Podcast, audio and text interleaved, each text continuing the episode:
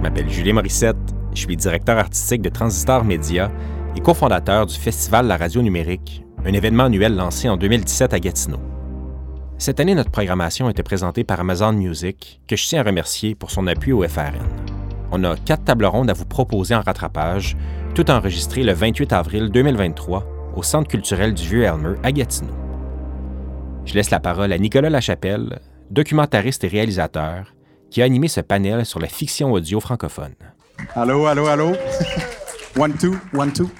Euh, bienvenue à ce panel sur la fiction radio. Donc, euh, on est vraiment chanceux aujourd'hui de, d'avoir comme autant de profils différents, autant d'expériences différentes euh, chez nos panélistes. je peux peut-être vous présenter rapidement. corrigez-moi si je dis n'importe quoi, ça risque d'arriver.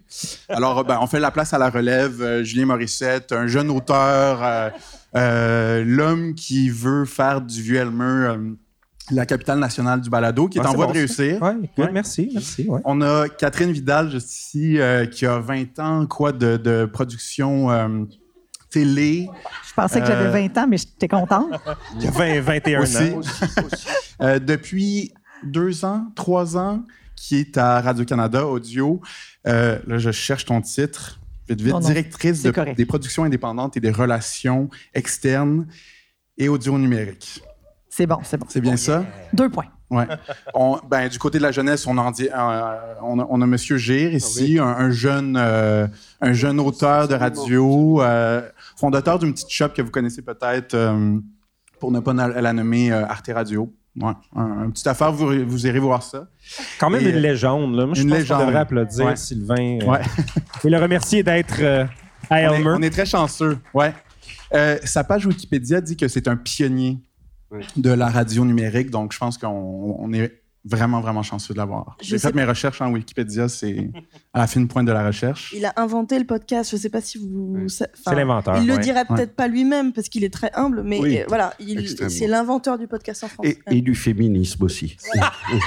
entre autres. Entre autres. Entre autres. Ouais. Il m'a payé, en l'occurrence, pour que je dise et la, et la, dernière, et non la moindre, on a euh, Nina Cohen, ici, du Paris euh, Podcast Festival, directrice d'un un festival que vous connaissez probablement, qui est en, fonction depuis 2018, c'est ça? C'est ça, ouais. Et euh, l'année dernière, on avait la chance d'avoir un pays invité, Canada. Donc j'ai reconnu euh, des têtes euh, dans la salle et donc on poursuit cet échange grâce à l'ambassade du Canada ici. Génial. Et on est, on est quand même aussi très heureux, Nina, que tu sois là, que tu aies fait la route dans les airs pour te joindre à nous dans le cadre du festival. Fait que merci. Bah, au nom du festival d'être là. On a un gros programme quand même. C'est un, vaste sujet, la, fiction radio. Euh, avant de rentrer peut-être dans des questions plus larges sur la place de la fiction dans l'écosystème, l'avenir de ce, genre-là, si on peut l'appeler comme ça, peut-être juste de vous entendre pour mieux savoir à qui on a affaire sur une fiction radio qui vous a marqué. Ça peut être quelque chose qui, est récent, quelque chose qui, date, mais juste un tournant pour vous soit comme euh, audiophile, soit comme producteur, auteur de radio. Je serais curieux de vous entendre. Est-ce que quelqu'un veut se lancer? Sylvain, commence donc. Ouais, je trouve il y a peu de, bons auteurs de fiction radio. Ça commence bien. Euh, et on les a à peu près tous produits. Mais il y en a un dont, comme je vais beaucoup parler des fictions d'Arte Radio, parce que c'est les meilleurs, euh, il y a un jeune auteur qui est apparu récemment, Mehdi Bayad, Mehdi Bayad, qui est un indépendant complet en Belgique et qui, dès ses premières fictions, a fait vraiment un gros impact critique et public, qui fait tout tout seul dans son coin. Euh, j'ai envisagé de le produire visiblement, euh, il n'est pas intéressé. Enfin, on n'arrive pas à trouver un accord, mais voilà, moi, c'est ce qui m'a le plus frappé. Sa fiction s'appelle Rouge. Euh, Rouge vif. Rouge vif. Voilà, je, crois qu'on l'a. Bah, voilà, on l'a tous écouté ici. Donc, euh, oui, il en a fait plusieurs, mais c'est assez étonnant. C'est-à-dire qu'il fait tout, le texte, la réalisation, tous les rôles. voilà, c'est assez. Pour moi, c'est vraiment une nouvelle écriture, une nouvelle voix dans la fiction radio. Mehdi Bayad.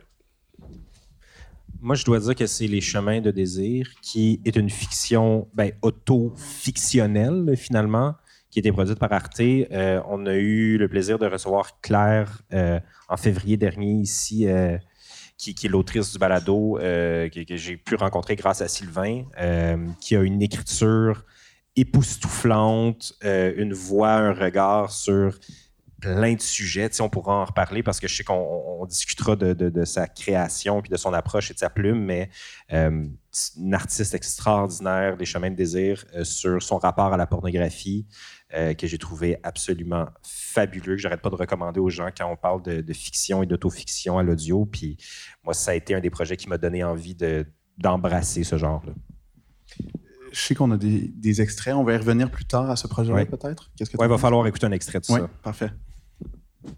C'est vraiment deux bons choix que j'aurais aussi voulu nommer. Euh, avant que Nina dise euh, un euro la minute, je vais aller aller, je te, le- je te le vole. Non, mais comme ça, j'en dis pas deux.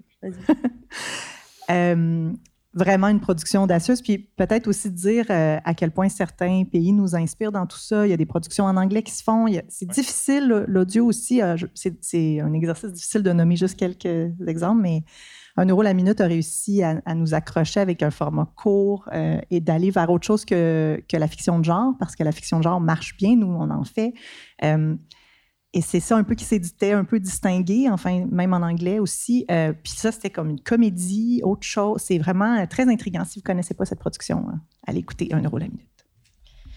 Et, euh, et ben, je vais peut-être aller vers de l'autofiction aussi. Donc, 1 euro la minute euh, a remporté euh, le prix de la fiction au Paris Podcast Festival en 2022 et peut-être recommander le prix 2021. Parce que moi, je ne parle que par le prisme des prix du Paris Podcast Festival. Tout comme euh, Sylvain ne parlera que d'Arte Radio. Voilà, on- comme ça, à notre endroit, on n'a jamais vraiment tort. Voilà. Euh, mais donc, en l'occurrence, Sarah Trey Stéphanie, qui a fait une fiction qui s'appelle Frouch. Frouch, F-R-2-O-T-C-H. Euh, ça représente le bruit du frottement du micro sur les vêtements, parce que c'est une sorte de donc d'autofiction sur une jeune femme qui euh, galère en tout. Euh, c'est euh, ses dates amoureux, le- elle veut être comédienne, elle a du mal. Et le principe, c'est qu'il y a un micro embarqué dans ses affaires et on entend tout. Euh, et donc, c'est vraiment une fiction assez drôle, mais qui met assez mal à l'aise. Donc, si vous avez euh, le goût un peu de cet humour-là, euh, allez-y. Et euh, on a vraiment l'impression qu'on est voilà, embarqué avec elle. Il y a trois saisons et euh, ça va de mal en pis pour elle. Donc, euh, allez-y. J'espère que vous prenez des notes. Parce que moi, j'en prends. Toi, Nicolas, il y en a une qui Ah, t'a marqué? voilà. Ben, c'est sûr que pour. Je suis quelqu'un qui vient du documentaire. Fait que c'est c'est vraiment une, une drôle de surprise de me retrouver sur ce panel-là. Euh, je sais pas si c'est Julien qui essaie de m'envoyer un message, peut-être. Fais de la fiction, Euh, Nicolas. récemment, j'ai écouté euh, Caval, que, que j'ai trouvé particulièrement intéressant, peut-être pour euh, son côté narratif, sans s'appuyer sur justement de la narration, qui est peut-être une, sans dire une béquille, mais un, des fois un incontournable, on sent dans, dans- dans beaucoup de productions radio. Donc, d'avoir quelque chose qui est vraiment raconté seulement à travers des actions, des sons d'ambiance, des scènes. Euh, C'est un scénario de William S. Messi et Samuel Archibald, si je me souviens bien. Je vais te croire. Je me Ouais, rappelle c'est un, pas. c'est un gars qui a fait ses devoirs. Ouais. Non, mais de, de mémoire. Je ne sais pas si on a Ouais. encore Ouais. le droit de parler de Samuel. Archibald, mais je vais le nommer quand même. Puis euh, réalisation de Michel Montreuil. Michel Ouais. Montreuil aussi, Ouais. qui fait du, de la fiction à Radio-Canada qui est époustouflante. C'est ça. Puis, tu sais, on a l'habitude d'entendre des choses qui viennent des États-Unis, qui viennent de la France. Très bonne chose. On partira pas de, de polémique, mais c'était intéressant d'entendre euh, des accents québécois, des, des, des noms d'ici. Donc, euh, Guy Roy et Catherine Brunette qui sont exactement, excellents. Pierre Lebeau, tout ça. Euh, les présentations sont faites. Je vous propose de rentrer dans le vif du sujet. Donc, on y va en général déjà. Euh, comment se positionne la fiction radio dans l'écosystème de la production audio? Évidemment, on parle de la, la francophonie, mais on peut aussi euh, évidemment faire des petites références à ce qui se fait ailleurs. Euh. donc, j'étais curieux de vous entendre. Je ne sais pas dans quel ordre vous voulez euh, discuter de, de ça, mais euh, on en est où en ce moment? C'est quoi l'état des lieux? Ah, Tout le monde me regarde. Euh, alors peut-être si on va un petit peu en arrière, je dirais que historiquement en France, il y a, euh, il y a un vrai euh, terreau autour de la fiction radiophonique, les pièces radiophoniques. Il y a un vrai, enfin il y a beaucoup de choses qui sont faites en radio publique. Si là notre sujet c'est le podcast natif et en l'occurrence c'est plutôt euh, notre sujet à nous aussi, euh, il y a un peu une tentative depuis euh, les débuts du podcast, enfin peut-être pas en France, 2000 2016, euh, euh, enfin après Arte Radio, évidemment, je parle sous, ton, sous réserve de Sylvain. Mais donc, je dirais 2016, les vrais studios, les vrais. Oula, j'ai peur de tout ce que je dis. Non, non. Il n'y a, personne d'autre que nous, on est, on est entre nous. Là, donc, euh, les studios qui sont partis d'abord plutôt sur du témoignage, du documentaire, rapidement se sont mis à la fiction. Et l'idée, c'est un peu de venir reconquérir ce public-là.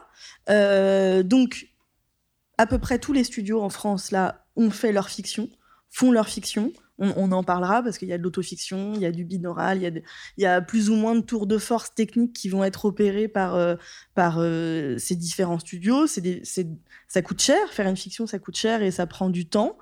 Euh, et donc nous, côté Paris Podcast Festival, c'est quelque chose qu'on a toujours voulu valoriser. maintenant, c'est pas toujours évident de trouver la bonne fiction à mettre en avant. On a vu aussi que la crise Covid a, coûté à la fiction, parce que finalement, euh, pendant le Covid, comment est-ce qu'on met des comédiens dans des studios pour enregistrer? Donc je sais que euh, l'année 21, on a eu presque que de, en, que de l'autofiction euh, assez minimaliste en termes de, production. Ce qui est fou, Nina, je t'interromps, mais c'est qu'au Québec, les studios de production et de post-production avaient le droit de rester ouverts. On était, on était vus comme des services essentiels. Donc, nous, on avait, disons, à Transistor, puis entre autres avec Télé-Québec. Non, mais c'est incroyable. On a fait plus de fiction que jamais, surtout avec le milieu du théâtre, parce que les comédiens, les auteurs, personne ne travaillait.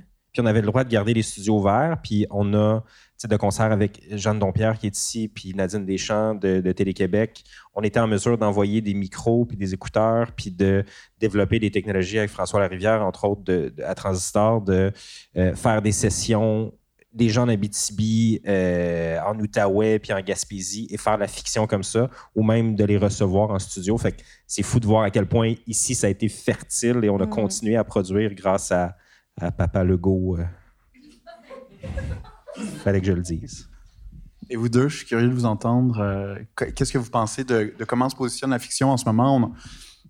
Qu'est-ce qui se passe dans cet univers-là? le marché est quand même dominé par une production on va dire, plutôt documentaire. Euh, comment se dégage la, fiction? Euh?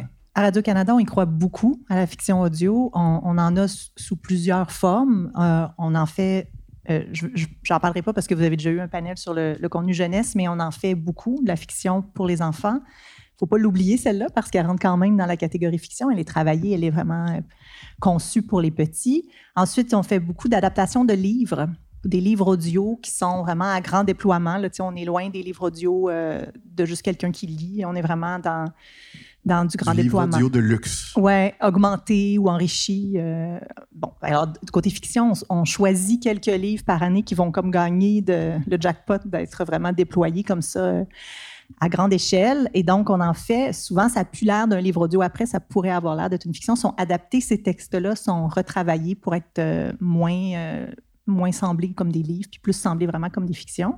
Puis la troisième catégorie, c'est vraiment des, fictions audio écrites pour l'audio à 100% On y croit, on en fait euh, une à deux, on essaye trois parfois par année, euh, en plus des livres qui sont un peu le plus gros de notre fiction. Euh, mais c'est difficile, c'est difficile de trouver le public. Je pense qu'on va y revenir. Mm. les gens qui nous écoutent écoutent beaucoup, beaucoup de documentaires en demande, écoutent beaucoup de contenu de divertissement léger, tout ça. Alors, le, le, pas qu'on leur demande euh, pour embarquer dans un univers de fiction, c'est pas tout le monde qui est prêt à le faire, puis on, mais on gagne à continuer, puis à le faire connaître, puis à le travailler pour essayer que, que ce soit découvert, parce que c'est au Québec, en tout cas au Canada français, il y a, il y a peu d'offres. Donc, euh, c'est d'autant plus important que le diffuseur public en fasse, puis continue d'en faire, euh, et qu'on trouve les bons projets. C'est ça le grand défi, trouver les bons projets qui sont vraiment conçus pour l'audio, qui vont marcher pour l'audio et qui vont faire leur place. Et ça fonctionne quand on les trouve. Le plus récent projet qu'on a sorti, euh, Patrick Sénécal propose De Glace, qui est toujours avec le merveilleux et très talentueux Michel Montreuil, euh, est un grand, grand succès pour nous. Donc, ça fonctionne quand on trouve les bons projets. Et on y croit énormément. Donc, on va continuer à en faire. C'est vrai, Nina a raison, c'était euh, au début du 21e siècle, un art en France très patrimonial, très respecté, qui sentait un peu la poussière quand même, entre la littérature et le théâtre. avec des mises en ondes. Enfin, franchement, j'ai jamais rencontré quelqu'un dans ma vie qui s'y intéresse ou qui dise euh, tiens 20 heures, il faut que je rentre, ma fiction radio qui va commencer. Donc c'était un peu en train de mourir doucement. C'était porté à bout de bras par Radio France, donc le service public France Culture et France Inter. Et nous, c'est vrai que là-dessus, comme sur le reste, on voulait que ça soit essentiellement de la radio, donc pas d'adaptation de textes littéraires, et comme tu le dis, des textes vraiment pensés et écrits pour la radio. Et on a du mal à, trouver les auteurs. Euh, ce que je sais, c'est que nous, on en fait très peu, voilà, deux, trois par an. C'est très cher, ça prend beaucoup de temps, il y a très peu de bons textes. Par contre, quand ça fonctionne, ça a eu beaucoup d'impact, je pense notamment à l'étranger, c'est-à-dire que ça gagne les prix et il y a des adaptations. Donc nos fictions ont été traduites en tchèque, en chinois, en allemand. Ça, c'est une, grosse satisfaction. Je sais que moi, quand je vais à l'étranger, ce qui a marqué les gens, c'est beaucoup plus les fictions d'Arte que, les docus. Et voilà quoi. Il faut que ça soit euh, pensé dès le début. Il faut qu'il y ait une harmonie avec l'auteur. Il faut que l'auteur accepte que son texte va peut-être être malmené. Il faut souvent couper énormément au montage et c'est pas tous les auteurs qui acceptent ça. Euh, il faut euh, souvent nous l'auteur est associé à la réalisation de manière à ce qu'il puisse écrire sur le plateau. Ce que faisait, paraît-il, Shakespeare au théâtre du Globe, mais c'est-à-dire que si une phrase marche pas, on a l'auteur sous la main. Il l'a réécrit. Euh, notre dernière grosse fiction, c'est la dernière nuit d'Anne Bonny de Claire Richard. Excellent projet. excellent projet, merci. Mais on s'est rendu compte à un moment que le début fonctionnait pas. On s'est dit, il faut un monologue. Alors déjà, on a changé une comédienne au dernier moment, c'est-à-dire en octobre, on est en train de finaliser la version finale. Ça dure trois heures. Hein. Il y a 12, 20 euh, comédiens, 12 musiciens, ça a coûté une fortune. Et là, euh, Sabine Zovigian, qui est la dramaturge, la co-réalisatrice, dit, en fait, euh, je suis désolé, la comédienne qui fait la mort, ça va pas. Et ça fait des mois qu'on l'a enregistré, ça fait des mois qu'on sait que ça va pas, mais on se dit ça va passer, et à la xème écoute, elle dit ça va pas. Donc on change de comédienne et du coup on se dit tiens, on va faire un prologue. La mort va faire le prologue, comme ça on va résoudre le début qui marche pas. Parce qu'il faut que le début marche. Mais à ce moment-là, Claire Richard est à New York. Donc on lui envoie un mail en disant il faut que tu nous écrives pour la fin de la semaine 20 lignes de prologue pour la mort. Et voilà. Donc c'est jusqu'au dernier moment, c'est tendu. C'est vraiment, vraiment un art difficile. Mais parce que si, je peux rebondir là-dessus, en fait, euh, on peut pas vraiment tergiverser avec l'audio. Enfin, je veux dire, encore moins. Il n'y a pas de, il y a pas d'esbrouf et ça s'entend tout de suite en fait. Ça s'entend tout de suite les fictions qui vont appuyer sur la technique. Enfin, je pense à certaines fictions françaises parfois en binaural 360 mm. hyper technique où en fait on se dit mais ils voulaient nous montrer qu'ils avaient du matos ou comment, voilà, où ça peut sonner un petit peu comme ça. Parce que, mais un mauvais comédien, ça, on ne l'écoute pas en fait. enfin, on arrête l'écoute. Là où dans un documentaire, une bonne histoire, une très bonne histoire, parfois on peut être indulgent sur plein de choses. Euh, sur, euh, je pense au festival où parfois on reçoit des, choses d'indépendants qui sont voilà techniquement où il y aurait peut-être des choses à redire. Bah, en fait, euh, l'histoire est très touchante. Il y a quelque chose qu'on n'a jamais entendu et alors qu'en fiction, il y a beaucoup de choses qu'on a déjà vues, beaucoup de choses qu'on a déjà entendues, et en plus, on ne peut pas se raccrocher sur le visuel pour venir euh, mm. rajouter des choses qui vont faire qu'on va pas se rendre compte que le comédien est mauvais. Là, c'est euh, et les gens arrêtent simplement d'écouter en fait. Et puis il y a un défi là, euh, tu sais moi dans mon expérience d'avoir dirigé des interprètes. Beaucoup dans les trois, quatre dernières années, j'ai appris sur le tas. J'avais jamais fait de direction d'acteur avant, puis ça faisait pas partie, disons, de des choses. Ben, il n'y a pas d'école de balado, mais c'est des choses qu'on apprend sur le tas. Euh, puis même chez les interprètes, il y a cinq ans, il n'y avait pas cette, culture-là ou ces outils-là de pouvoir jouer pour le micro. On se retrouvait avec des gens qui jouent, qui font de la surimpression vocale, euh, qui font du doublage, qui font du théâtre, du cinéma. Puis on est quand même à la recherche, encore on le trouve, là, puis il y a de plus en plus de gens qui en font de la fiction, mais quand même d'un vocabulaire euh, de, de l'écriture. Il n'y a pas beaucoup d'auteurs, autrices qui en font, mais aussi juste le, jeu. Et Nina, tu le dis bien, c'est tellement important, mais là, il y a des comédiennes, comédiens qui commencent à se spécialiser là-dedans, puis des gens qui sont particulièrement bons, qui ont une intelligence du micro, mais c'est même à développer avec des gens qui ont 40 ans de métier. Euh, nous, ça nous est arrivé, on, puis on n'a pas toujours les budgets pour faire des séances, des gros, des gros castings ou des lectures de table avant de le faire. On essaie de le faire le plus possible. Mais quand même, des fois, tu arrives sur le plateau et tu te rends compte qu'effectivement, quelqu'un que tu avais vu au théâtre ou au cinéma qui était excellent, même si, mettons, je commence à avoir beaucoup plus d'expérience de direction d'acteur, à un certain point, il n'y a rien que je peux faire avec un interprète, puis là, tu es sur un plateau, il y a peut-être six personnes en même temps, puis ça va teinter le jeu de tout le monde. Fait c'est vraiment de laisser erreur. Et comme au Québec, au Canada, en français, on n'a pas cette culture-là de la fiction audio, ben on est en train de développer ce vocabulaire-là en le faisant, puis des fois en faisant des gros projets qui coûtent cher avec beaucoup de gens impliqués. Euh, c'est quand même tout un défi. Là. Puis on dirait que ça pardonne pas. Je sais pas qu'est-ce que tu en penses, toi, Catherine, mais on dirait que les gens, s'ils ont écouté une fiction audio, qui n'ont pas aimé, qu'un comédien qui est off, pour eux, c'est comme je n'aime pas la fiction audio, puis t'es comme ah, on vient d'en perdre un win pour toujours. fait que ça, on dirait que ça te met une pression de comme ok, si je fais des fictions, il faut qu'elles soient excellentes. C'est vrai, quand on n'en fait pas beaucoup, chacune d'elles est l'ambassadrice de tout le genre. C'est un peu lourd. c'est demander beaucoup à un projet. Euh, puis c'est vrai que les comédiens n'ont pas tout. Tu disais, la direction de comédien, c'est pas évident, mais les comédiens aussi eux-mêmes n'ont pas l'ensemble de leur vocabulaire habituel pour travailler. Euh, beaucoup de comédiens arrivent avec euh, l'habitude de, de, projeter dans leur visage leurs émotions ou de projeter dans leurs gestes très rapidement. C'est vraiment ça, leurs premiers réflexes sont super bons pour ça. Donc, ils vont moins jouer dans le son mais là, on leur demande de faire l'inverse. On leur dit J'ai pas compris que tu as froid. J'ai pas compris quand tu as fait. Il faut que tu fasses brr. Tu sais, j'ai pas le choix que tu fasses brr. Ou sinon, il faut que j'entende du vent. faut... Comment je sais que tu as froid C'est pas possible. Je le vois pas dans ton visage. Donc, c'est vraiment tout un. Il y a plein d'outils qu'ils ont, qu'ils ont pu. Il faut qu'ils réapprennent. Ils adorent ça. Ceux avec qui nous, on a travaillé, la plupart nous disent Ah, c'est vraiment enfin, je peux arrêter de me préoccuper de, ben, quoi j'ai l'air. Mais, Sylvain, je ne sais pas si Claire t'en a parlé parce que Claire Richard est venue voir nos studios ici à Elmer de, de Transistor en février dernier. Puis dans notre salle où on enregistre les comédiens, on n'a pas mis de fenêtre. Puis elle était scandalisée par ça parce que comme quand tu diriges, tu vois pas. Puis je suis comme non. Puis quand je suis sur un plateau in situ, puis qu'il y a 10 comédiens, je suis dans une autre pièce où je me ferme les yeux. Tu sais. Tu, veux te placer déjà dans la. Ben, c'est ça, dans la disposition d'écoute. Puis elle a trouvé ça. Elle était comme, je peux pas, je pourrais jamais travailler ici. Je disais, de toute façon, tu es à Paris ou à New York, fait qu'on s'en fout. non, mais c'est de dire, quand, quand, je dirige ou quand j'écoute, je veux pas voir, tu sais, si Sébastien Ricard, il fait une grimace, je m'en fous, il faut que ça sonne bien, tu sais. C'est ça le. Alors que, tu sais, quand je vois des, des collègues réels diriger en regardant, tu sais, c'est d'autres approches, mais, tu sais, je pense qu'il faut déjà se mettre dans la disposition d'écoute comme les meilleurs scénarios, on se rend compte qu'ils sont bons quand on les lit en équipe, quand on les lit à voix haute. C'est pas juste sur ton ordinateur que ton scénario, ta narration, tes dialogues vont être bons. Pour moi, c'est la même chose quand on dirige euh, les interprètes.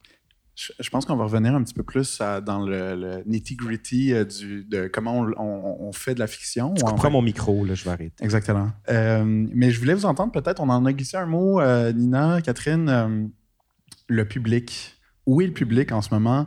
Euh, bon, on en a parlé, les gens écoutent beaucoup de, documentaires, de divertissements. Euh, la fiction, pour le moment, semble être un peu. Euh, avoir tendance à aller dans le, genre, la jeunesse, peut-être des trucs un peu plus niches. Donc, où trouvez-vous le public en ce moment? Il est, où? Où est-ce que vous allez le chercher? Puis où est-ce que vous voulez l'amener, ultimement? Oui, moi je pense que c'est vraiment le. Il y a Enfin, on a parlé de production et c'est vrai que le gros sujet c'est qui écoute. Moi j'ai pas j'ai pas exactement de réponse à cette question parce qu'en fait, euh, ça rejoint ce que vous disiez tout à l'heure. En fait, moi, je veux pas avoir de gens autour de moi qui vont dire, moi, je suis fan de fiction audio. Ils vont peut-être me dire, j'ai adoré un euro la minute, j'ai adoré telle fiction. Donc c'est vraiment, je suis tombé amoureux de telle personne. Mais voilà, ça, sonne plutôt comme ça que vraiment j'aime le genre.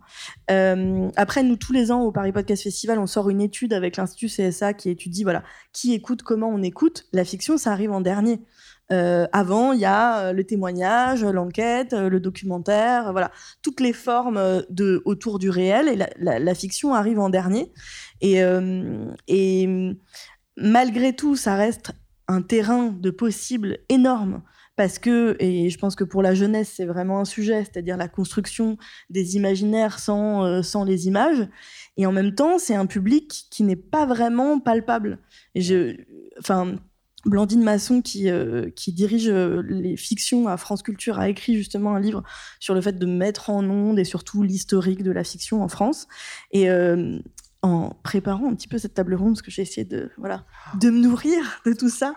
Ouais, tu, on a des petits papiers avec des choses, mais en tout cas, elle a, elle a dit dedans quelque chose que j'ai, enfin, une phrase que je, que je ne vais pas lui voler, c'est pour ça que je lui attribue, mais c'est un public, le public de la fiction, c'est un public aveugle et invisible.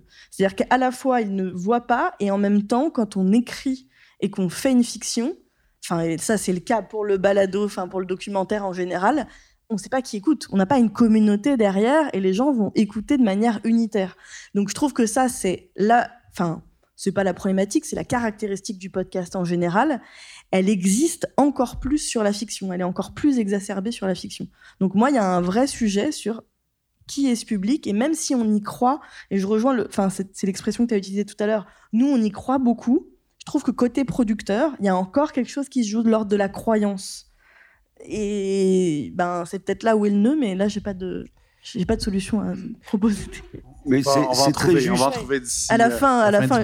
c'est très juste ce que tu dis parce que les, les Américains de The Truth, qui font des, des fictions un peu euh, improvisées, ils disaient le problème de la fiction radio, c'est que ça ressemble à rien sauf à la fiction radio. ce qui est pas faux. C'est vrai que si ça se met à sonner fiction radio, c'est immédiatement ringard.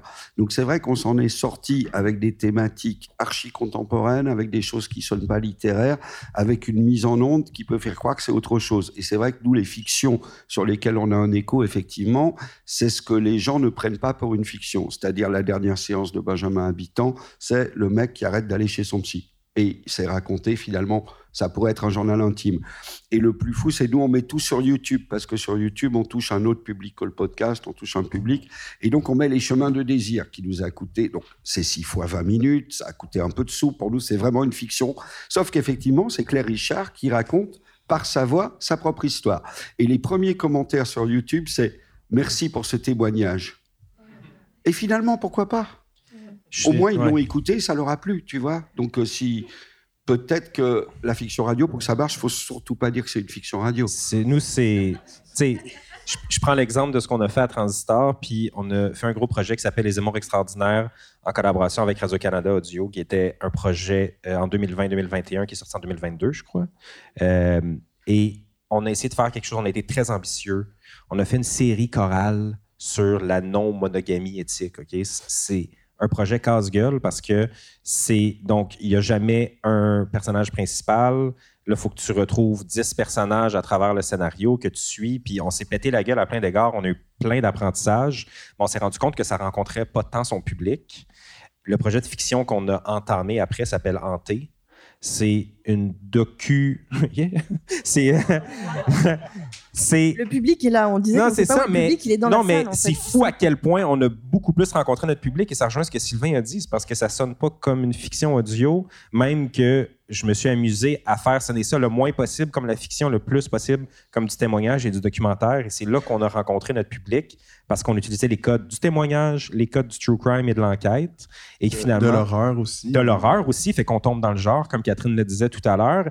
Et ça a créé une communauté autour du podcast. Puis c'est pour cette raison-là qu'on continue de, le produire et de le faire parce que l'importance de cette communauté-là est énorme. Puis l'engagement que ça crée avec le public, on n'a jamais ça avec aucune autre fiction ou aucun autre projet de balado-théâtre. On en a fait une douzaine probablement.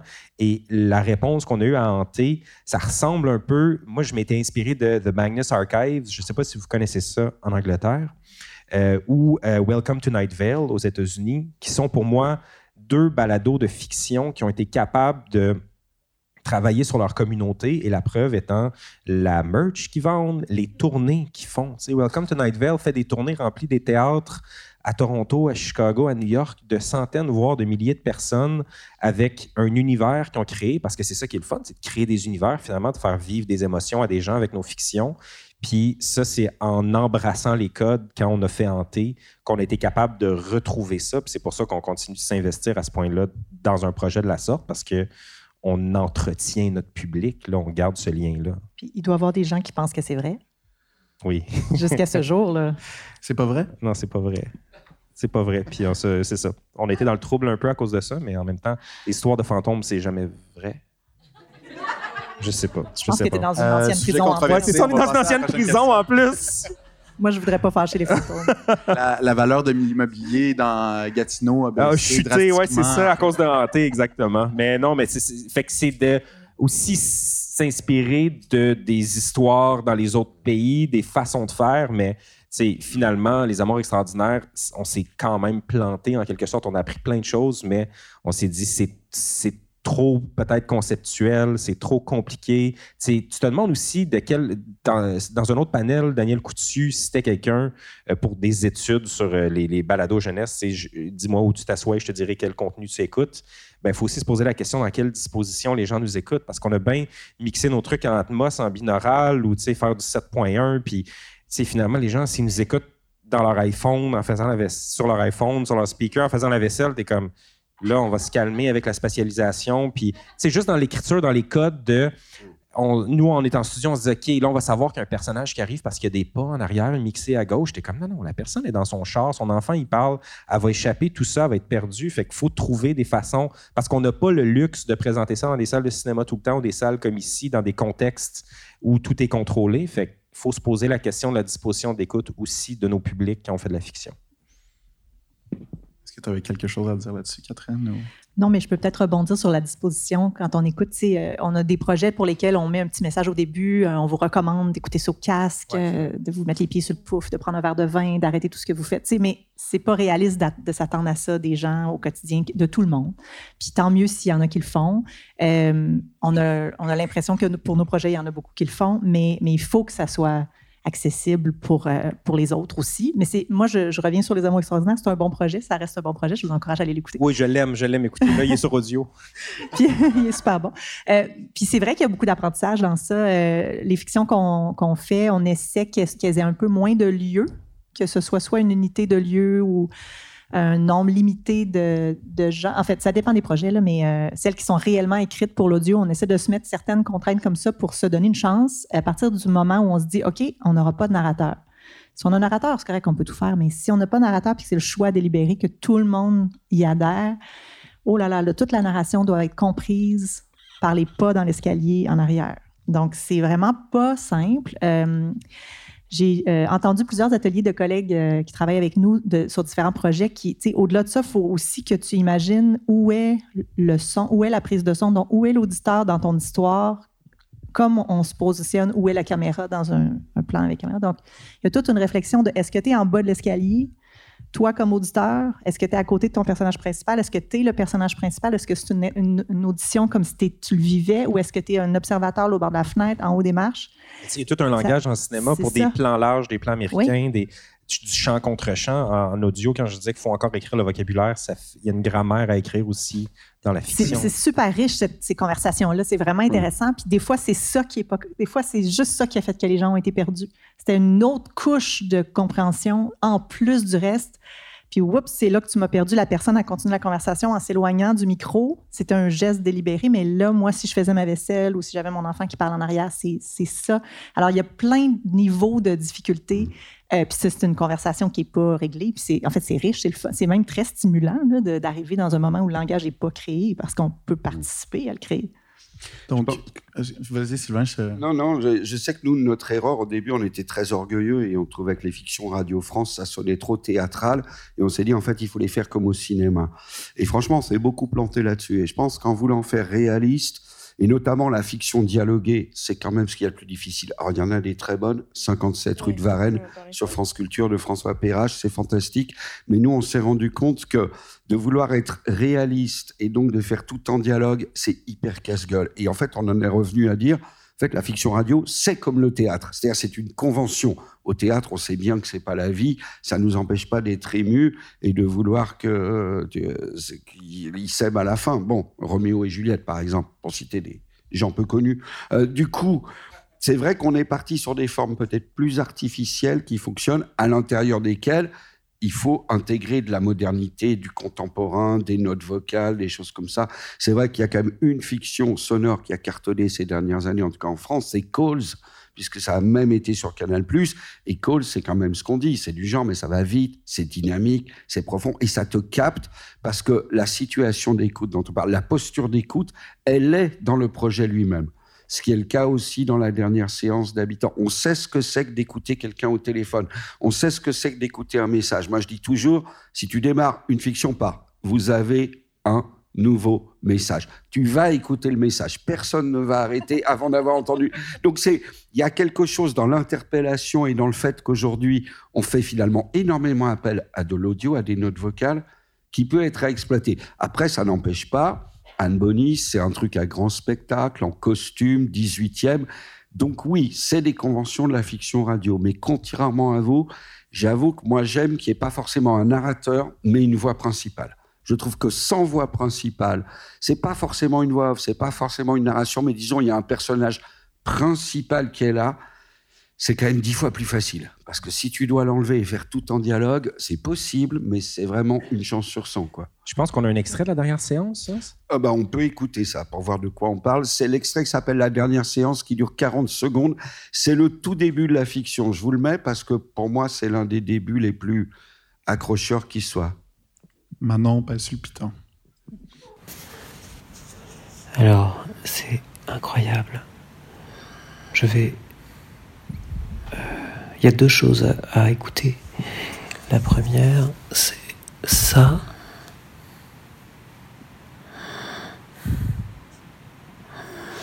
C'est donc mon psy en train de dormir. Et depuis, à mon avis, euh, cinq bonnes minutes.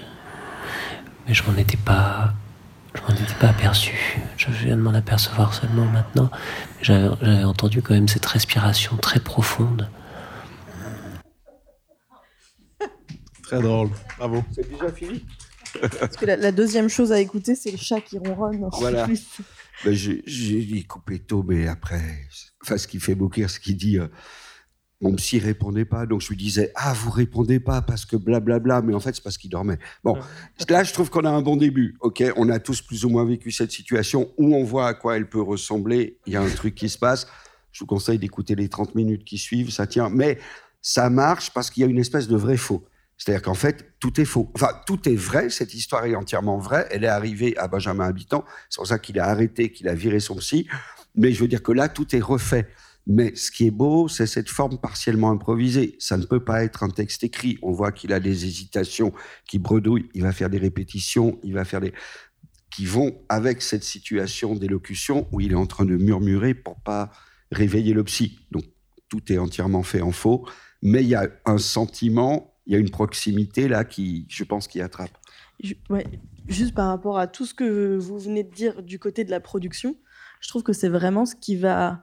Enfin, ça fait partie des choses qui résonnent pour se dire, bah voilà pourquoi la fiction ça coûte cher en fait, parce que tout ce jus de cerveau là, toute cette réflexion de, on a produit tout ça et puis finalement il faut changer de narrateur et en fait quand on dit la fiction ça coûte cher, c'est parce que ça coûte cher d'avoir des comédiens, ça coûte cher euh, d'avoir euh, enfin, de mettre en œuvre tout un tas de moyens techniques, mais en fait, il y a aussi tout ce qu'on va investir à l'écriture.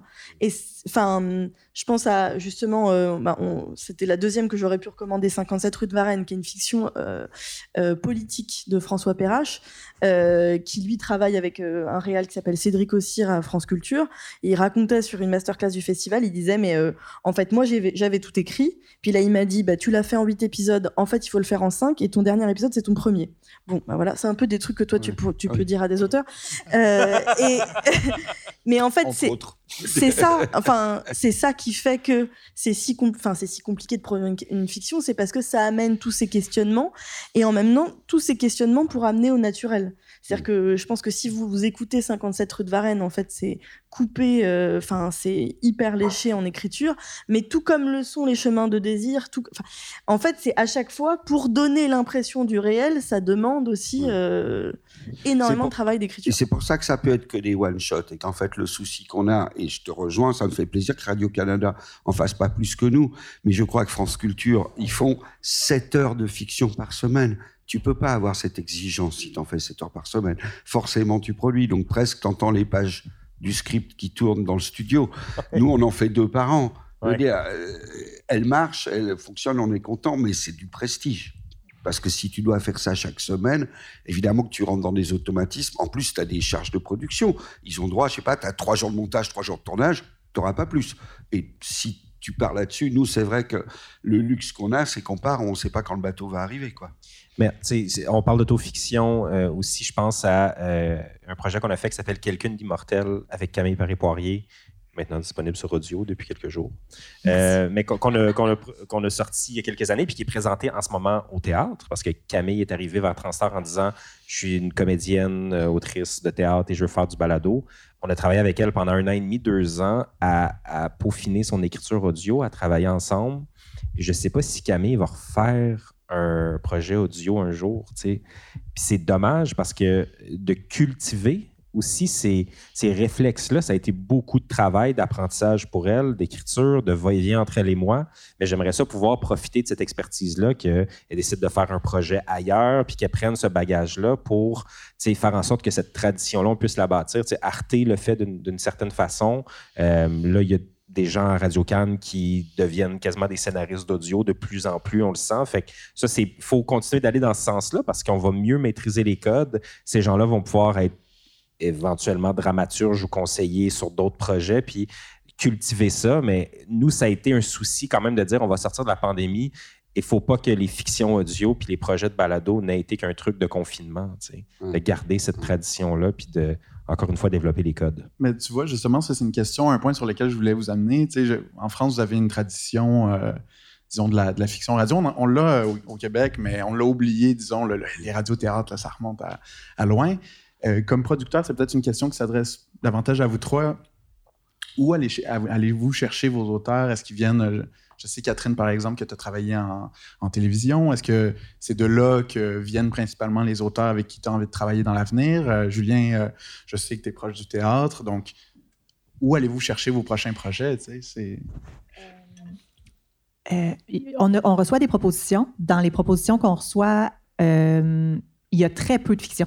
Donc, proportionnellement, on a peu d'offres qui arrivent spontanément. Donc, il faut qu'on initie nous-mêmes certaines choses. On a, euh, si je prends le cas de Patrick Sénécal, c'est un travail qui s'est fait avec la, boîte de production euh, Toast et eux, ils avaient travaillé avec lui euh, pour développer aussi des séries télé. Puis à un moment donné, ils sont arrivés avec l'idée de si on faisait un truc audio, on pourrait l'essayer. Bon, ils ont créé Echo, euh, puis là, on vient de faire de glace. Et donc, Patrick Sénécal a dû sortir de sa zone de confort, mais était déjà un nom bien connu de l'écriture, mais pas tant de la scénarisation.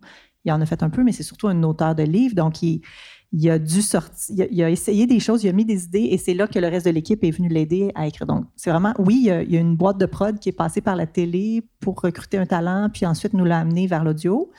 Euh, on a beaucoup de propositions de jeunes auteurs, c'est sûr, comme on, est bien heureux de ça aussi. Donc, souvent, on soutient l'écriture de gens qui n'en ont pas énormément derrière la cravate. C'est plus difficile, ça. Fait qu'on on, navigue entre essayer de trouver des gens qui sont un peu des valeurs sûres, entre guillemets, parce que c'est jamais une valeur sûre en audio. Ils en ont jamais fait. Personne n'en a jamais fait. Je ne sais pas si ça t'arrive, mais nous, on reçoit tellement de pitch de jeunes humoristes.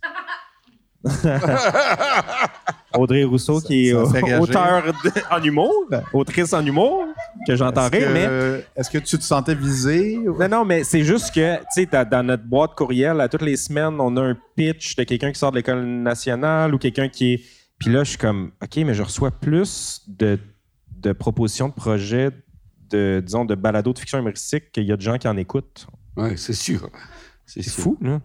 Il y a, un souci d'économie, c'est-à-dire que il faut être clair. Moi, j'ai été invité au Festival du scénario à Valence, donc il y a plein de scénaristes. Je faisais une conférence et une séance d'écoute sur la fiction. J'ai eu que les jeunes. Parce qu'en fait, les droits, surtout sur le podcast et le podcast natif, les droits de diffusion sont très peu élevés. Donc déjà, tu vas pas gagner de l'argent avec la fiction radio. Donc il faut payer le texte assez cher. Parce que sinon, les gens s'en sortent pas. Sur France Culture, sur France Inter, tu vas toucher des droits tout à fait conséquents. Pas sur Arte Radio.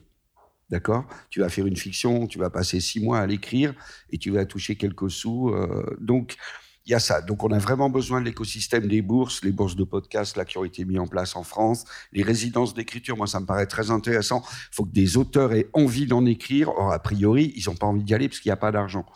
Donc moi, je leur dis, écoute, le temps que tu vendes ton truc à la télé, ça va te prendre 10 ans, tu n'es pas sûr de le vendre. Au moins, chez moi, tu travailleras tout de suite et ça t'empêchera pas de faire de la télé derrière.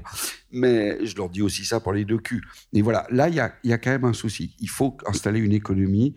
Et on a tout essayé. Moi, j'avais approché un auteur de BD français que j'adore. Je me suis dit, en France, on a des super bons auteurs de bande dessinée, au Québec aussi d'ailleurs. Donc, c'est des bons dialoguistes, parce qu'en général, dans la BD, c'est du dialogue. Donc, ça va marcher. Et puis, ça a tellement bien marché que c'est la seule fiction qu'on peut pas sortir parce que elle est encore plus horriblement sexuelle que toutes les autres. Donc, euh, Celle-là. pour la première, personne ne l'a jamais entendu. D'ailleurs, je devrais même pas le dire. Ça s'appelle Sex Control de Lewis Trondheim. Et là, la direction d'Arte m'a fait comprendre que c'était soit cette fiction, soit Arte Radio. Donc, euh, ah oui, non, c'est non, mais j'avoue, même moi en l'écoutant, puis alors plus les années passent, plus elle est inadmissible. Non, c'est très drôle. C'est une comédie extrêmement drôle qui imagine un monde dans lequel tout le monde fait l'amour tout le temps au bureau, dans les transports en commun, avec n'importe qui à la boulangerie. Je... Moi aussi, vous dites que vous le voulez, mais une fois que vous l'aurez entendu, vous ne serez plus d'accord. Et voilà, bon. Ah zut, pourquoi j'ai parlé de ça? Bref, les auteurs BD, fausse bonne idée. peut-être sur- pour changer de sujet. Euh, un regard peut-être euh, un peu plus institutionnel euh, euh, que la, SACD, qui est donc euh, la société d'auteurs qui accompagne les auteurs de fiction en France, c'est associé à France Culture pour créer un, un fonds de soutien précisément sur la fiction. Ça aussi, alors euh, qui sont donc produits par France Culture, mais ça permet de faire émerger des auteurs euh, et des autrices. En l'occurrence, beaucoup d'auteurs, en fait, je me rends compte là quand j'y repense. Mais euh, tiens, c'est marrant ça. Non, non, c'est marrant ce monde, comment il fonctionne. Non, mais Étrange. voilà, bon, on en reparlera à un autre moment. Euh, non, non, mais tout ça pour dire que euh, ces fonds, ce fonds de soutien qui est précisément dédié à la fiction, c'est aussi un geste qui permet, enfin, je pense à Emmanuel Suarez, qui est un, auteur de, de fiction qui a, alors il faut pas que je me trompe dans le nom, mais c'est quelque chose comme l'incroyable histoire de Corentin Tréguier au Congo, euh, qui disait que euh, cette fiction, si elle n'avait pas été produite par France Culture, il l'aurait pas faite en plusieurs épisodes, ça aurait pas été autant produit. Donc c'est aussi parfois de, enfin c'est aussi parfois, le plus souvent en fait c'est un peu le nerf de la guerre, de donner les moyens à des auteurs autour d'un fonds de soutien. Ça va permettre euh, aussi pour France Culture, euh, Sylvain parlait des euh, X heures de fiction qui étaient produites chaque mois, euh, chaque semaine. En tout cas, sur ce fonds de soutien-là, va y avoir une attention particulière qui est dédiée à du natif. Mm. Et donc avec la vocation d'être sur une écriture peut-être un peu plus exigeante, un peu plus innovante, c'est toujours plus compliqué de venir distinguer en disant pourquoi est-ce que euh, le podcast natif. En l'occurrence chez France Culture, va y avoir une attention particulière et donc on va être aussi dans cette notion de sérialité. Voilà, c'est une dimension qui est un peu différente et euh, qui est évidemment liée à un budget qui est alloué par euh, une société d'auteurs semi-publique. Donc voilà, les, deux sont liés évidemment. Ben, on touche peut-être à quelque chose aussi. enfin, c'est un- une, une variation de la même question, mais euh, excuse-moi, Nina, c'est encore une question qui, qui semble. Mais tu vois, j'arrive à m'insérer finalement après. c'est super À un moment donné, à mi-parcours, je vais. Euh, quand vous approchez, quand, quand justement vous recevez plein de propositions, de projets, qu'est-ce qui vous fait, euh, c'est quoi le déclic? Ça, ça ferait une bonne fiction audio. Ça, ça ferait euh, un, un bon projet. C'est quoi les. Est-ce qu'il y a comme des composantes qui font en sorte que, disons, la recette semble. va mieux fonctionner selon vous avec votre expérience? là? Mhm. Il n'y a pas une recette, mais il y a beaucoup de projets qui n'ont pas été pensés pour l'audio, qui nous arrivent euh, en- en ayant été des projets audiovisuels avant. Qui ont été rejetés, des fois pour la Ouais. télé ou le Des web. fois, il y a encore le nom De, ouais, de la Ouais. compagnie. Ouais. Alors, tu sais, euh, moi, je, je viens de la télé, j'ai fait plusieurs chaînes de télé aussi, puis, puis je voyais ça. Là, tu sais, ça a été pitché chez le concurrent, je, je le vois. Mais là, en plus, c'est même pas le même médium. Donc, non, c'est ça. Prenez un temps pour adapter votre affaire, pour voir si c'est vraiment une bonne idée. Est-ce le bon médium pour raconter ce que vous voulez raconter? Puis non, ça ne sera pas un raccourci. Il faut que, que ce soit vraiment pensé pour l'audio. Donc, première affaire. Et c'est très peu souvent le cas. Donc, souvent, il y a, un... Souvent, quelquefois, il y a des bons flashs d'idées d'intégration d'un modus operandi audio. Tu sais, quelqu'un qui a eu dit Ah ouais, moi, je vais le faire avec des notes vocales, mettons. Ouais, je vais le faire avec... ça va être quelqu'un qui va tomber sur des vieilles cassettes. Voilà. Puis là, tu fais Bon. Non, c'est vrai. Hein? Il y en a beaucoup des comme ça. Puis ils partent d'un bon de la flash audio qui est vraiment audio, mais l'histoire est. ah, c'est juste un prétexte à faire là. Puis Mm. c'est donc vraiment, est-ce que c'est écrit pour l'audio? Est-ce que c'est une, est-ce que c'est une béquille? Est-ce qu'on a vraiment réfléchi à notre histoire? Est-ce que c'est le meilleur médium pour le faire? C'est les premières affaires qu'on va voir. Ensuite, est-ce que nous, on a des critères aussi. Là, est-ce, est-ce que c'est réaliste cette production? Est-ce que ça se peut? Est-ce que quand je le vois, je, tout de suite, je me rends compte que c'est pas quelque chose qui se peut? Là, cette tournée complètement dans l'eau, par exemple. Vous, vous avez essayé ça, vous, l'eau, hein? c'est pas toujours simple. Donc, est-ce qu'il y a des choses comme ça qu'on veut se donner des. Est-ce qu'on va aller là? Donc, on va regarder après, puis est-ce que, c'est, est-ce que ça va rejoindre son public? Est-ce qu'il y a plein d'autres critères? Mais première affaire, c'est l'écriture. Est-ce qu'elle a été pensée vraiment pour l'audio? Euh? Ah oui. je trouve ça intéressant parce que euh, Transistor et Radio-Canada, c'est vraiment pas la même chose, mais ça arrive des fois qu'il y a des, il y a des auteurs ou des producteurs qui vont pitcher euh, aux deux, puis nous, on n'est vraiment pas là. En fait, on est plus des créateurs qui travaillons avec audio que des concurrents. Euh, mais disons, le petit astronaute qui vient de sortir, nous, on a eu le pitch en premier. Puis euh, on n'était vraiment pas outillés pour le faire, mais on voyait le fort potentiel qu'il y avait. Puis à un moment donné, on a juste dit à au duo de créateurs, euh, ben en fait, peut-être aller voir Télé-Québec ou Radio-Canada. C'est un vrai diffuseur, pas une, boîte de prod à Gatineau. Puis finalement, je suis tellement. On voyait, on, c'est ça, on avait rencontré Marie qui, qui, a fait la réalisation. Puis on se disait, ce projet-là a un énorme potentiel, mais on n'est pas les bonnes personnes pour le faire. Puis, étant un petit écosystème, on redirige aussi vers les bonnes personnes, vers les bonnes bourses, vers les bons pour avoir les bons outils. Des fois, c'est ça, c'est des individus, des réalisateurs comme Michel Montreuil qui commencent à avoir une superbe expertise en fiction in situ. Puis je pense que de comme garder, en fait, de mettre ces gens-là en réseau, c'est super important parce que il y, en a des, centaines et des milliers de pitch puis de projets de balado, mais on voit à la base, est-ce que c'est une histoire qui se raconte bien, même si elle a été faite en pièce de théâtre, en BD, en, en livre, est-ce que l'audio est le meilleur véhicule pour raconter cette histoire-là? Moi, ça reste quand même la base. Moi, ça va être quand même le style, le texte, le texte, le texte, le texte. Il faut que ça soit beau, que ça soit éventuellement drôle, que ça m'interpelle, mais quand même la qualité du style, ce qui ne veut pas dire un vieux style à la française très orné avec des phrases interminables, mais je vois qu'à la limite, si je reçois un texte que je trouve magnifique, on va prendre du temps et payer quelqu'un pour le transformer en fiction audio. C'est un peu le contraire. Hein. J'ai dit, je veux des choses pensées pour l'audio, mais en réalité, s'il y a un beau texte qui arrive, on va faire l'effort. Ça nous est arrivé aussi. Euh, mais si tu veux, on peut écouter un extrait de Claire Richard. Vous allez voir la qualité de son écriture. Le texte du podcast est sorti aux éditions du Seuil, direct derrière le podcast. C'est le texte intégral, donc elle, a des vraies qualités littéraires. Et après, c'est vrai que dans le travail de texte, le rôle, par exemple, de Sabine Zevigian, qui intervient sur presque toutes nos fictions, qui est à la base comédienne et metteur en scène, c'est de dire, bah là, au lieu que ça soit un monologue, on va faire jouer les pensées dans ta tête par des comédiennes. En fait, c'est de transformer un beau texte littéraire en texte pour l'audio. Donc, je propose qu'on écoute un extrait des Chemins de désir.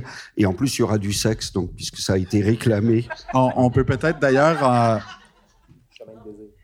on peut peut-être d'ailleurs enchaîner après directement. Tu mentionnais Le Petit Astronaute, un projet de, Radio-Canada audio euh, adapté d'une bande dessinée, justement, Sylvain. Donc, euh, on, écoute les deux bac à bac. Oh non, pas bac à bac, ça fait affaire trop.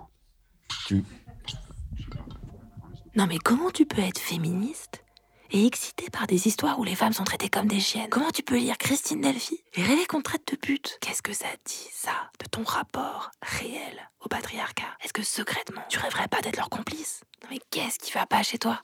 Non, je, je, sais pas, je, je crois pas. Ça veut dire que t'es pour le viol. Tu penses? Bah évidemment. Des fantasmes de soumission. C'est la marque de l'aliénation, ma petite. C'est le désir des hommes qui est entré en toi à ton insu. Alors, hein, toi, tu crois que tu fantasmes Pépouze en liberté, alors qu'en fait, t'es aliéné, mais jusqu'à la moelle. Ah bon? Pauvre tâche. Mais qu'est-ce que je peux faire? Dans ma vie diurne, je découvre la politique avec le CPE et le féminisme dans la foulée. Now, more than a half century later, that we are recognizing how important it is to value women's leadership. Je garde ça comme un secret d'État. Je me fais des copines féministes, je vais dans des manifs, je réfléchis à ce que je pense du voile, de la prostitution, je lis assidûment. Désolé, mais le voile, c'est une marque de soumission, c'est tout, c'est évident. Pourquoi les hommes en portent pas sinon? Mais l'interdire, c'est islamophobe. Et quand une fille te dit qu'elle le porte parce qu'elle l'a choisi, c'est paternaliste de penser qu'elle se gourre. Tu soutiens l'oppression des femmes? Tu préfères parler pour elle? Et quand vient la nuit, je vais sur FBB Je clique sur Femme soumise. et je m'envoie en l'air avec des phrases comme Elle gémit, cambre le dos, pose les mains sur le mur, les bras tendus à l'horizontale, recule les fesses pour mieux sentir la queue dure de l'homme collée contre son derrière. Elle s'offre. Elle a abdiqué depuis longtemps déjà, depuis qu'elle s'est changée pour lui plaire, pour le séduire. Il va me baiser. Il va me mettre sa queue.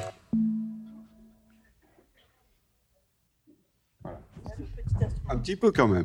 J'avoue que l'enchaînement avec le petit astronaute. astronaute, Ouais, c'est ça. voilà. Peut-être prendre une ça. petite pause. Ok. J'ai sauvé l'affaire là, parce que là, on a les droits au problème. Tu- Là, il n'y avait pas de festival l'an prochain. hein, si on a- Ok.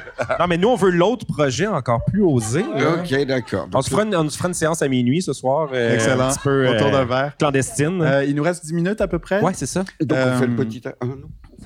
On. J'ai- j'ai- Ah non, mais Claire, Claire Richard, là, on va se le dire, quelle fabuleuse artiste. Bah, Mm. pour moi, le truc, c'est que je sais que la question du voile, elle se pose pas pareil ici, mais pour le débat français, le débat féministe français sur le voile, elle le résume en quatre phrases.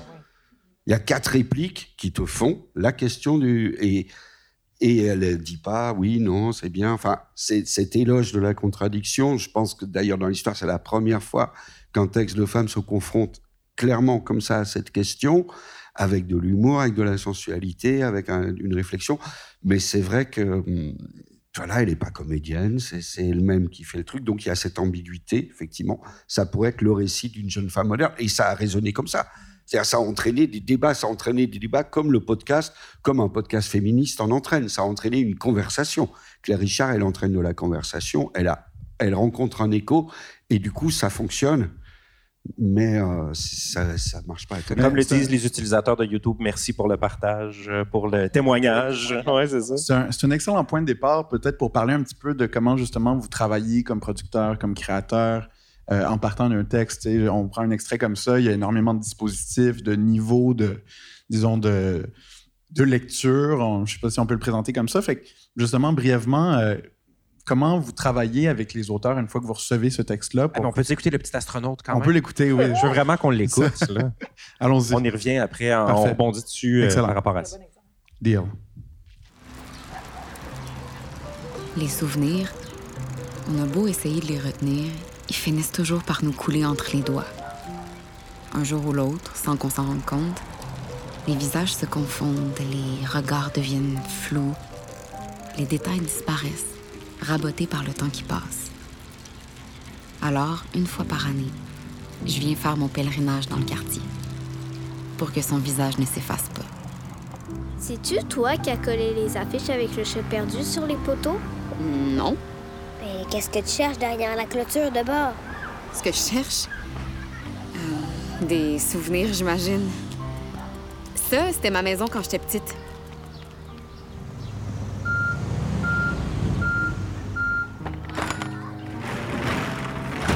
Avec la venue de mon petit frère, il nous fallait une chambre de plus.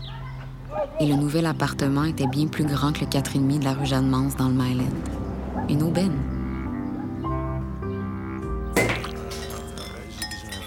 Levons nos verres aux nouveaux membres de la famille, à cette petite boule d'amour que j'ai hâte de pouvoir tenir dans mes bras. Pénélope, c'est le plus beau cadeau que tu pouvais offrir à tes parents. Quand on vient au monde, c'est toujours une grande fête. Des oncles, des tantes et des cousins connus veulent vous prendre dans leurs bras pour voir à qui vous ressemblez. L'anniversaire zéro, sans bougie ni gâteau. Tom est venu au monde à 4 heures 4 minutes, plusieurs semaines avant la date prévue. C'est lui qui a crié Surprise! Excusez-moi, docteur, je suis pas sûre de comprendre. Ça veut dire quoi, des lésions au cerveau? Est-ce que c'est grave?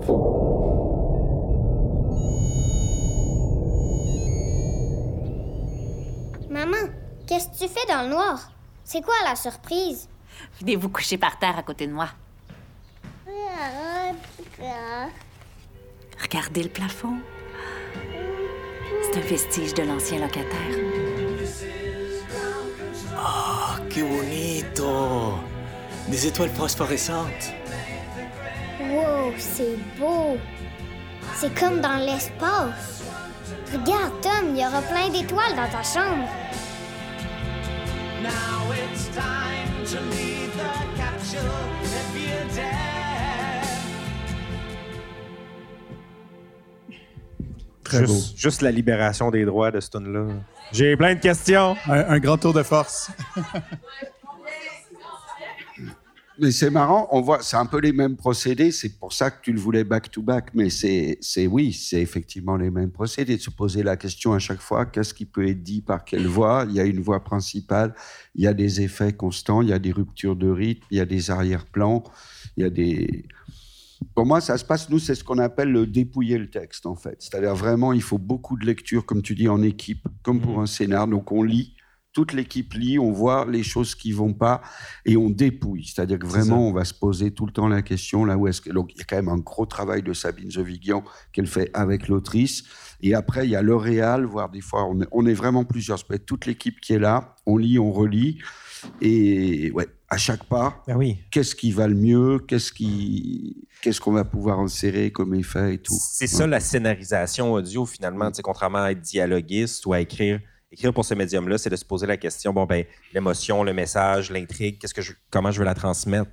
Est-ce que c'est avec une chanson? Est-ce que c'est avec la conception sonore? Est-ce que c'est avec un dialogue? C'est quoi le meilleur élément sonore qui va faire en sorte que ça va être un appel téléphonique, de jouer avec ces textures-là et, et de trouver l'équilibre, de ne pas se retrouver, comme le disait Nina tout à l'heure, en faisant quelque chose de, on veut juste démontrer qu'on a comme une tête Neumann binaurale à 10 000 puis on veut que les gens catchent que c'est c'est, euh, des artifices. C'est comme non, on veut pas sortir l'artillerie de voici toutes les façons de créer du sens ou une émotion avec du son, de la parole ou de la musique, mais de vraiment se dire, bon, ben dans le cas de cette histoire-là, euh, comment est-ce qu'on va utiliser le dialogue interne euh, de, de la- du personnage de Claire, par exemple, comment ces fictions-là, on peut les construire avec les, les codes de sens. Souvent, on va doubler. sont à faire. Au début, on faisait tout à l'extérieur en stéréo, parce que les autres faisaient tout à l'intérieur en studio en mono. Et maintenant, on fait beaucoup en studio en stéréo, ce qui permet de manipuler des objets dans le studio. On fait beaucoup appel à des bruiteurs. Pour euh, Anne Bonny, c'est un bruiteur de cinéma hyper connu à 700 euros par jour, donc ça coûte un bras. Mais le mec est vraiment bon, parce que quand tu dois faire les tempêtes et les naufrages, t'as pas tellement le choix, il te faut, il te faut un oui. bon. Mais le fait de mêler, et souvent on double, voire on va tripler les prises, c'est-à-dire on va faire une prise en extérieur, on va la doubler en intérieur. Ouais. Tu vois, Ouais, propre. ouais, oui. On va en faire une voix normale, une voix chuchotée. Alors ça, ça tourne un peu à l'artifice Arte Radio, mais on adore avoir la même phrase dite en vrai et en murmure. Le murmure a toujours un truc qui est quand même super plaisant pour l'auditeur. Enfin voilà, c'est beaucoup, beaucoup, beaucoup de prises, beaucoup de, de- de- Il y a un gros boulot qui se fait après pour choisir les bonnes. Faut une script, faut une script sur le plateau absolument qui note quand est-ce que c'est, tu vois, quand le réal dit Ouais. celle-là c'est la bonne ou celle-là est bien et tout. Mais pour en revenir, disons, petit astronaute, moi, un des trucs qui m'a vraiment fait plaisir en écoutant euh, la création puis en regardant les crédits, c'est de voir le nom de la bruiteur, de la bruiteuse, Réjeanne, qui est une femme qui a travaillé, qui faisait des radiothéâtres à Radio-Canada dans les 30-40 dernières années. Puis moi, souvent, je la voyais en studio dans la vieille tour. euh, puis elle faisait la mise en onde de genre, on dira ce qu'on voudra ou, euh, Culture Club. Elle était assise derrière sa console, puis je jasais avec elle. Puis j'étais comme, Eh, tu sais, elle dit, ah, j'approche la retraite. Je suis comme, Eh, qu'est-ce que tu faisais dans le temps? T'es comme, Eh, j'étais bruiteuse. Elle a dit, là, ça fait 12 ans que je fais juste la mise en onde, puis elle est dans Dalet. Puis j'étais comme, oh mon Dieu, quel talent sous-utilisé. Il a dit, ah, tiens, c'est cool les balados que vous faites, parce que, tu sais, moi, tu sais, moi, je faisais du bruitage, puis tout ça. Puis là, quand je regardais le petit astronaute, j'ai vu qu'elle avait le crédit de bruiteuse, puis j'étais comme, ah, enfin, le, comme le balado a fait en sorte qu'on a récupéré des talents qui étaient qui oubliés, perdait. cachés, qui se perdaient. Puis là, je, je l'ai pas revu depuis qu'elle l'a fait, mais tu peux saluer Réjeanne puis dire que je suis bien content qu'elle ait fait ça? Avec plaisir. On l'avait invité aussi l'année dernière au rendez-vous Radio-Canada Audio. Je ne sais pas s'il y en a qui étaient là, mais en tout cas, elle était venue nous faire une démonstration en direct de bruitage, incluant. euh, bon, c'était un peu ludique, c'est de couper un melon pour faire. euh, une épée qui transperce un corps. Donc, c'est, euh, elle est super. C'est, c'est- c'est riche de parler avec des gens qui, qui ont grandi, qui vivent avec ce, ce métier-là qui est un peu en disparition. Euh, on, on adore travailler avec des artistes qui, qui au-delà du texte lui-même, qui, qui a nécessité beaucoup de travail, comme on disait tout à l'heure, mais les- la couche suivante, c'est aussi d'aller chercher des sons, euh, pas seulement dans les banques de sons, puis d'aller vraiment travailler. On a fait un projet, ce qu'on respire sur Tatooine, où l'employé travaille dans un supermarché qui s'appelle un Super C. Donc, un- ça, ça prenait le son de background d'un Super C, pas d'un Provigo ou pire d'un Walmart aux États-Unis dans une banque de son. Ça prend vraiment le son du Super C. Donc, il y a un preneur de son qui est allé enregistrer pendant la pandémie, un peu en cachette, euh, le son d'un Super C. Puis, c'est, personne ne s'en rend compte de ça, mais nous, on s'en rend compte de ça. Ah oui, c'est sûr. Quand on faisait des amours extraordinaires, là, je finis avec cette anecdote-là, mais c'est un projet, je le disais, sur un peu le polyamour et la non-monogamie. Puis nos personnages prenaient le train.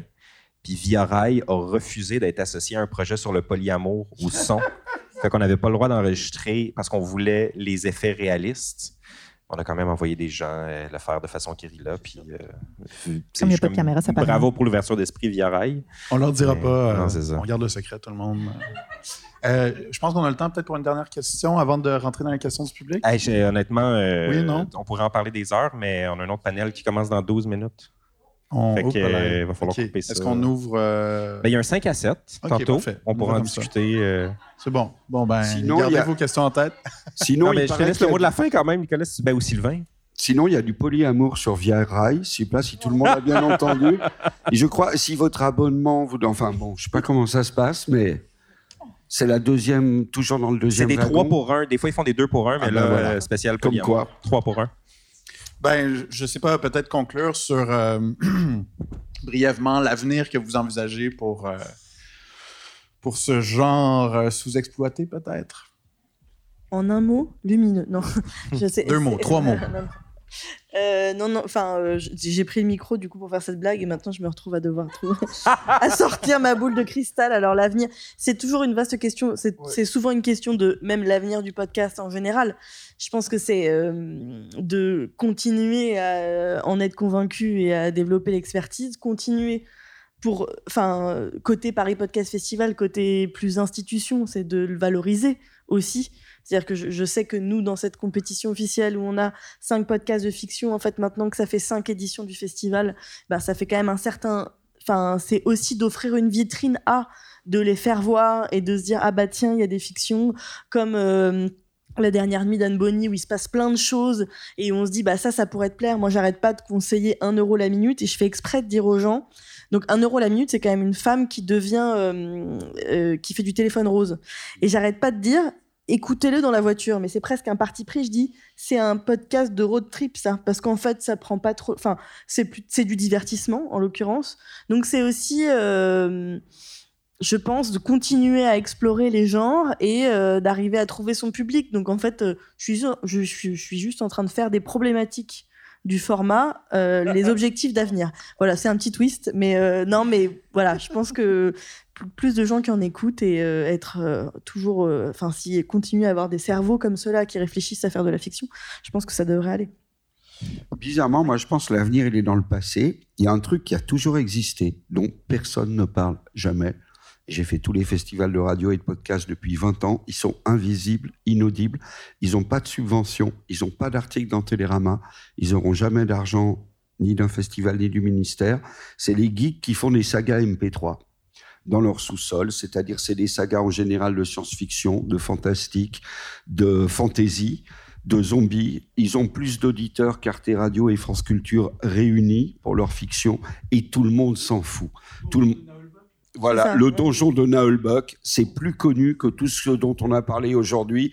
Tout le monde connaît, tout le monde adore. Vous passez ça aux gamins en collège aujourd'hui, ils adhèrent.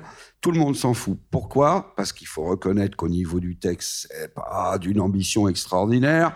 Le jeu, comme c'est des amateurs, c'est des geeks qui font ça entre eux, donc le jeu est pas extraordinaire. Donc ce qu'on disait au début, ça. Par contre, en termes de sound design, laisse tomber. Les mecs, ils passent des mois, ils sont tout seuls, ils ont aucun impératif économique et publicitaire, ils gagneront pas un sou.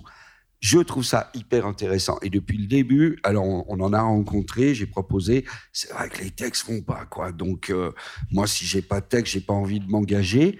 Mais pour moi, il y a un truc parce que eux, ils ont leur public, ils ont leur communauté, ils ont des fanatiques. Et encore une fois, tout le monde s'en fout. Les intellos les méprisent, les pouvoirs publics ignorent que ça existe et le marché ne s'y est jamais intéressé. Et encore une fois, le donjon de Nullbuck a certainement eu des millions d'écoutes de plus que tout ce dont on parle aujourd'hui. Donc les sagas MP3, tapez ça sur Google, il y en a des centaines.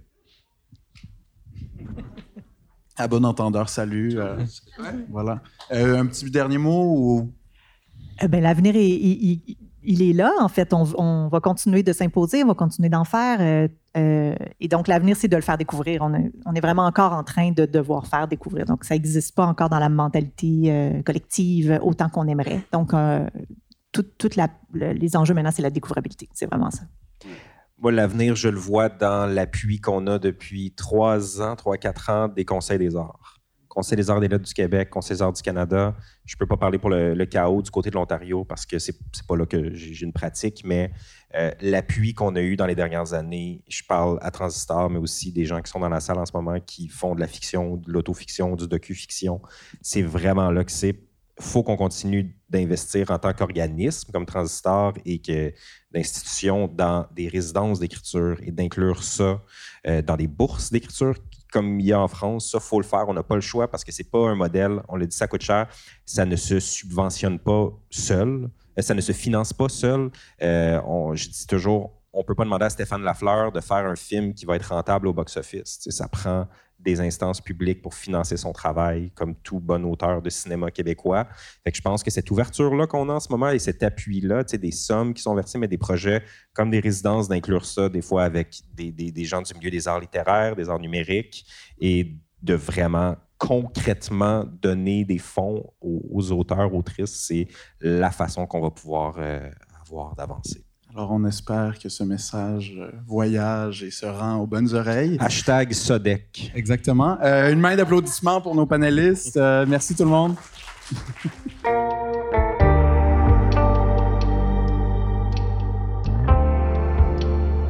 Cet épisode a été enregistré, monté et mixé par Simon Covy-Serrois. Je tiens à remercier nos commanditaires et partenaires qui ont rendu possible cette septième édition du Festival La Radio Numérique. Amazon Music, la Ville de Gatineau, le Conseil des arts du Canada, le Conseil des arts et des lettres du Québec, l'Ambassade de France au Canada, Culture Outaouais, Radio-Canada Audio, Télé-Québec, la microbrasserie Le 5e Baron et l'Ambassade culturelle. Je vous donne rendez-vous en avril 2024 pour notre huitième festival La Radio Numérique.